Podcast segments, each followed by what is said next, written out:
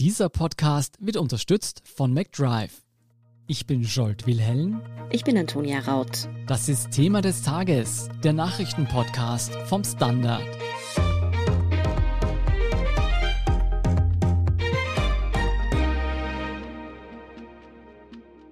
Das Coronavirus ist bereits mehrfach mutiert und eine neue in Großbritannien aufgetretene SARS-CoV-2-Variante könnte noch deutlich ansteckender sein als das ursprüngliche Virus. Was wir bisher über die Mutation wissen, ob sie noch gefährlicher ist und wie die Welt nun auf diese Hiobsbotschaft reagiert, erklärt Klaus Taschwer vom Standard. Klaus, wann und wie ist man auf diese neue Mutation gestoßen? Diese neue britische Variante hat man bereits am 20. September entdeckt. Und zwar war das das Covid-19 Genomics UK Consortium. Die analysieren regelmäßig die Viren von Infizierten in Großbritannien. Und da ist man draufgekommen, dass diese besondere Mutation insgesamt 17 Mutationen aufweist, was besonders viel ist. Da war man aber noch nicht besonders aufgeregt. Äh, mehr Aufregung gab es dann bei einer Sitzung des Gremiums am 8. Dezember, weil man nämlich gesehen hat, dass sich diese Mutation ziemlich rasch in Südengland ausgebreitet hat. Klaus, man hat doch schon öfter von Virusmutationen gehört. Wie kommt es denn überhaupt zu so einer Mutation und was macht diese neue Mutation nun eben so besonders? Wie du ganz richtig gesagt hast, kommen Mutationen bei Viren, bei RNA-Viren sehr regelmäßig vor. Wir haben unter Anführungszeichen das Glück, dass die Coronaviren sich nur relativ langsam verändern und auch an den Menschen anpassen. Beim Grippevirus zum Beispiel ist es etwas, was sehr viel schneller passiert und da gibt es entsprechend auch das Problem mit der Grippeimpfung, dass es praktisch jede Saison eine neue Grippeimpfung braucht, weil sich das Influenza-Virus verändert. Bei SARS-CoV-2 ist es so, dass so im Schnitt ein bis zwei Mutationen im Genom pro Monat auftauchen. Und es haben sich jetzt im Laufe dieses Jahres schon tausende kleine Mutationen quasi angehäuft die jetzt nicht wesentlich das epidemiologische Geschehen verändert haben. Das Problem bei der Mutation ist jetzt, dass es insgesamt zu 17 Veränderungen gekommen ist und die Hälfte davon befinden sich noch dazu in diesem sogenannten Spike-Protein, also in dieser Oberflächenstruktur, mit der das Virus an den Zellen andockt und eindringt. Und insofern ist man ein bisschen aufmerksamer als bei den anderen Mutationen, um es mal so zu formulieren. Du klingst da jetzt doch wesentlich weniger besorgt als zum Beispiel Großbritanniens Premierminister Boris Johnson. Der sprach ja davon, dass das mutierte Virus um bis zu 70 Prozent ansteckender sei. Stimmt denn das wirklich so oder warum siehst du das nicht ganz so drastisch, hätte ich jetzt herausgehört? Ich sehe es so wie sehr viele Virologen und Auskenner und Auskennerinnen mit SARS-CoV-2, die ein bisschen weniger alarmistisch sind. Zum einen ist zu diesen 70 Prozent zu sagen, dass äh, die auf epidemiologischen Schätzungen beruhen. Das heißt, man hat jetzt mittlerweile in Großbritannien ungefähr 1100 äh, dieser Mutationen gefunden und hat da versucht hochzurechnen, wie schnell sich das durchgesetzt hat und was das im Hinblick auf die Infektiosität oder die Infektionsrate bedeuten könnte. Aber das Problem ist, es könnte genauso gut Zufall sein, wenn es zwei, drei Superspreader-Events just mit jemandem gab, der oder die dieses Virus in sich trägt, dann könnte das die ganze Geschichte auch mit erklären. Insofern sind die 70 Prozent, wie soll ich sagen, halt eine Zahl, die sich, glaube ich, der Herr Johnson eher so ausgedacht hat. Man muss außerdem noch sehr viele weitere Untersuchungen abwarten, auch im Labor, also wo man dann auch sich anschauen kann, ob das Virus tatsächlich leichter in die Zellen eindringen kann. Äh, wir dürfen auch nicht vergessen, im Moment ist es nur eine Korrelation und keine Kausalität. Wir wissen, dass dieses Virus öfter auftritt, aber Ob das jetzt tatsächlich ursächlich mit den Mutationen zu tun hat, wissen wir auch nicht. Sprich, unter dem Strich gibt es sehr viele noch offene Fragen und selbst die höhere Infektiosität ist noch eine Frage, die weiter untersucht werden muss. Sehr viele offene Fragen und es braucht wahrscheinlich noch viele Untersuchungen. Weiß man denn, ob diese neue Mutation gefährlicher ist? Kommt es öfter zu schweren Krankheitsverläufen? Nein, genau das wissen wir überhaupt noch nicht. Also in Großbritannien will man das in den nächsten Wochen untersuchen. Also man weiß jetzt, wo das Virus auftritt, nämlich in Südengland insbesondere. Und da wird man sich anschauen, ob sich da irgendwas im Hinblick auf Hospitalisierungen zum Beispiel sagen lässt, also ob mehr Leute ins Krankenhaus eingeliefert werden oder nicht. Aber es gibt im Moment noch überhaupt keine Beweise oder Anhaltspunkte dafür, dass dieser Stamm zu schweren Erkrankungen führt. Man muss auch dazu sagen, dass bei all den Mutationen bis jetzt eine sich wirklich quasi global durchgesetzt hat, die anscheinend eine höhere Ansteckungsrate hat. Aber selbst bei dieser Mutation wissen wir weder, ob die Krankheit bzw. die Krankheitsverläufe dadurch schwerwiegender oder weniger dramatisch geworden sind. Die britische Regierung hat trotzdem schon einige Maßnahmen gesetzt, um die Ausbreitung zu verhindern. Unter anderem wurde der Flugverkehr eingestellt. Lässt sich die Ausbreitung dieser Mutation überhaupt verhindern oder ist die vielleicht sogar schon passiert? Ich fürchte, dass wir, und da bin ich auch nicht der Einzige und berufe mich da auch auf Menschen, die sich besser auskennen, wie zum Beispiel Christian Drosten, dass davon auszugehen ist, dass dieses Virus also diese Virusmutation bereits relativ weit zirkuliert.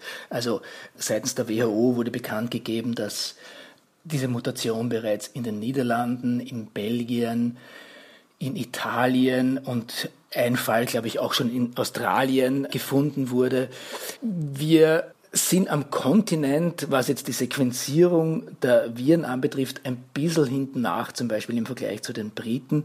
Die sequenzieren fünf bis zehn Prozent aller Infizierten nach ihrem Virus, während in Österreich beispielsweise das 0,27 Prozent sind, glaube ich. Das heißt, wir wissen auch sehr viel weniger gut, ob das Virus und welche Virusvarianten in Österreich zirkulieren. Der österreichische Spezialist ist Andreas Bergthaler der meinte jetzt auch im Mittagsjournal nochmal bestätigend, dass diese Variante in Österreich noch nicht entdeckt worden ist, aber hat auch gleich dazu gesagt, dass das noch nichts heißt. Hat die Einstellung des Flugverkehrs dann überhaupt noch einen Sinn? Ja, eigentlich, wenn man das Gesagte ernst nimmt, nicht. Aber das ist ja auch ein bisschen die Geschichte mit dieser ganzen Virusaufregung insgesamt. Also ich bin auch nicht der Einzige, der den Verdacht hat, dass Boris Johnson und seine Regierung diese Aufregung genutzt hat, um damit in Großbritannien die ziemlich laschen Maßnahmen nachzuschärfen. Und was jetzt den Flugverkehr anbetrifft, kann man auch Ähnliches sagen. Also ich glaube nicht, dass diese Einschränkungen jetzt großartig helfen werden, dieses Virus, wenn es tatsächlich so viel ansteckender sein sollte, einzudämmen und dass das auf der Insel bleibt, unter Anführungszeichen. Zugleich ist es aber natürlich, was jetzt das gesamtepidemiologische Geschehen anbetrifft, sehr sinnvoll, da beim Flugverkehr gerade vor den Weihnachtsfeiertagen besonders streng zu sein, weil das natürlich nur positive Effekte darauf hat, wie sich die Pandemie weiter ausbreitet, wie viele neue Infektionsfälle es gibt. Und insofern ist es natürlich auch eine sinnvolle Maßnahme, wenn auch nicht im Hinblick auf die Eindämmung dieser neuen Virusvariante. Klaus, vor deiner Antwort auf meine nächste Frage habe ich ehrlich gesagt fast ein bisschen Angst. Wissen wir denn, ob die Corona-Impfung auch vor diesen Mutationen schützt?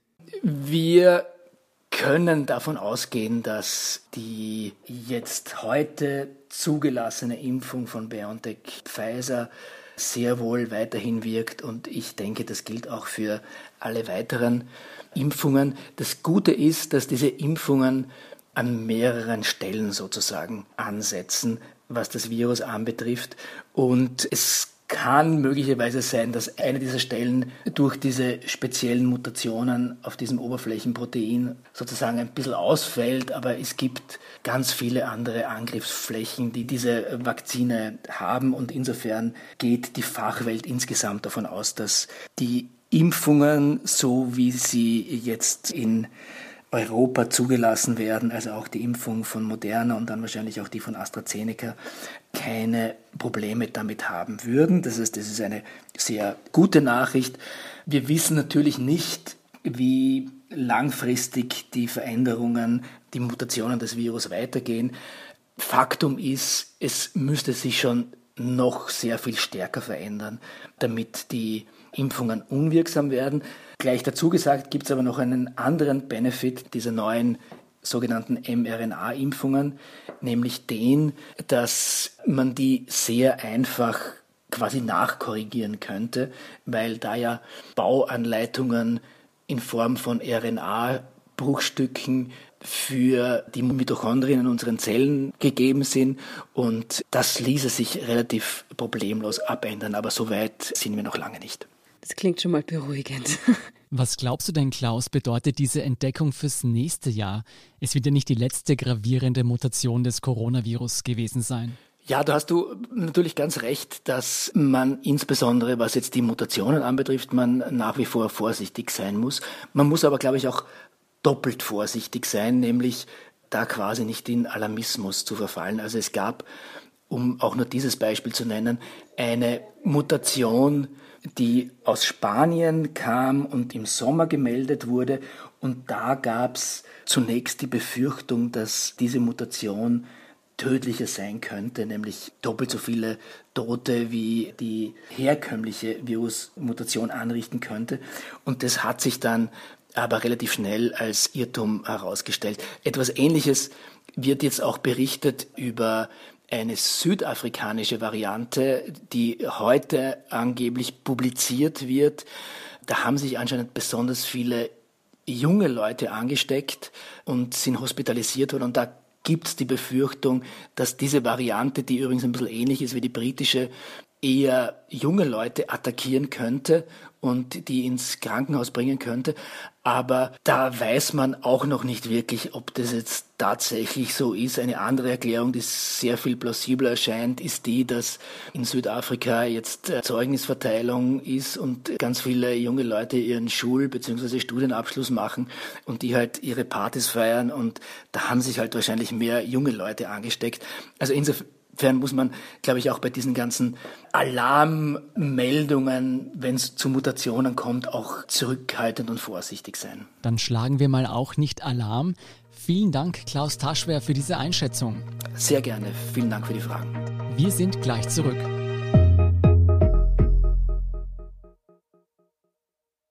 Wenn du endlich wieder einen Big Mac genießen willst oder du gerade im Auto unterwegs bist, dann stell dir vor, McDonald's bringt's jetzt wieder. Mit kontaktloser Übergabe zu dir ins Auto und kontaktloser Lieferung zu dir nach Hause. It's good to be safe mit McDrive und McDelivery. Und hier ist, was Sie heute sonst noch wissen müssen.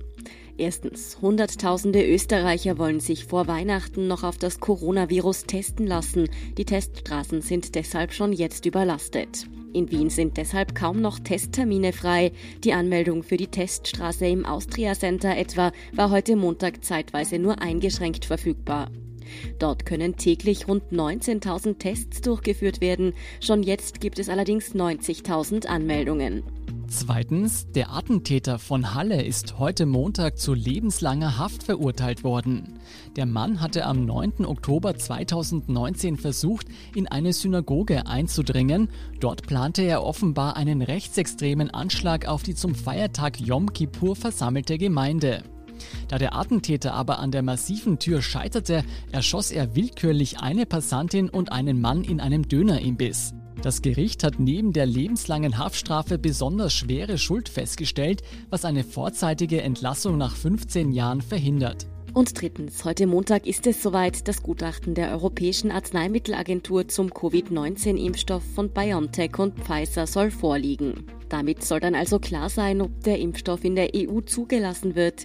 Die außerdem noch nötige Zustimmung der EU-Kommission gilt als sicher und soll am 23. Dezember folgen. Vier Tage später soll dann EU-weit mit den Impfungen begonnen werden. Die Prüfung des Moderna-Vakzins ist für 6. Jänner angesetzt. Und die aktuellsten Informationen zum weiteren Weltgeschehen finden Sie wie immer auf der Standard.at. Um keine Folge von Thema des Tages zu verpassen, abonnieren Sie uns bei Apple Podcasts oder Spotify. Unterstützen können Sie uns mit einer 5-Sterne-Bewertung und vor allem, indem Sie für den Standard zahlen. Alle Infos dazu finden Sie auf abo.derstandard.at und dst.at supporter.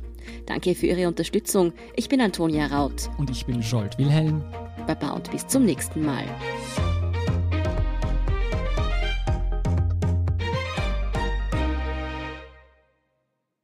Wenn du endlich wieder einen Big Mac genießen willst oder du gerade im Auto unterwegs bist, dann stell dir vor, McDonald's bringt's jetzt wieder. Mit kontaktloser Übergabe zu dir ins Auto und kontaktloser Lieferung zu dir nach Hause.